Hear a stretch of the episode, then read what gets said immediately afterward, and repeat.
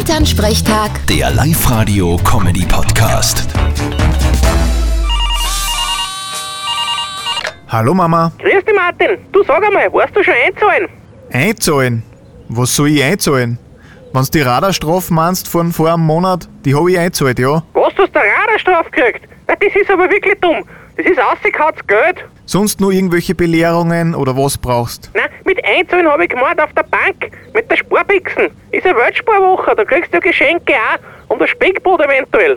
Mama, in meiner Sparbixen schaut's aus wie im Hirn vom Trump. Da ist nix. Da sparst du nix. Musst du schauen, dass du was hast, wenn es einmal zwickt. Für das hab ich eh mein Konto. Da ist das Geld oben, was ich hab. Ist ja gescheiter als in irgendeiner Plastikbixen. Ja, und wie schaut's aus am Konto? Wie viel hast du denn oben? Bist du nicht im Minus?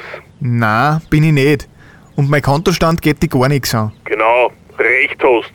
Und wenn's da mal eine hast, mach ja kein Gemeinschaftskonto, weil dann siegt's, wenn's was anhebst und dann fragt's dir jedes Mal Lech im Bauch, für was du das Geld brauchst. Ja, bei deinen dubiosen Ausgaben, die was du manchmal hast.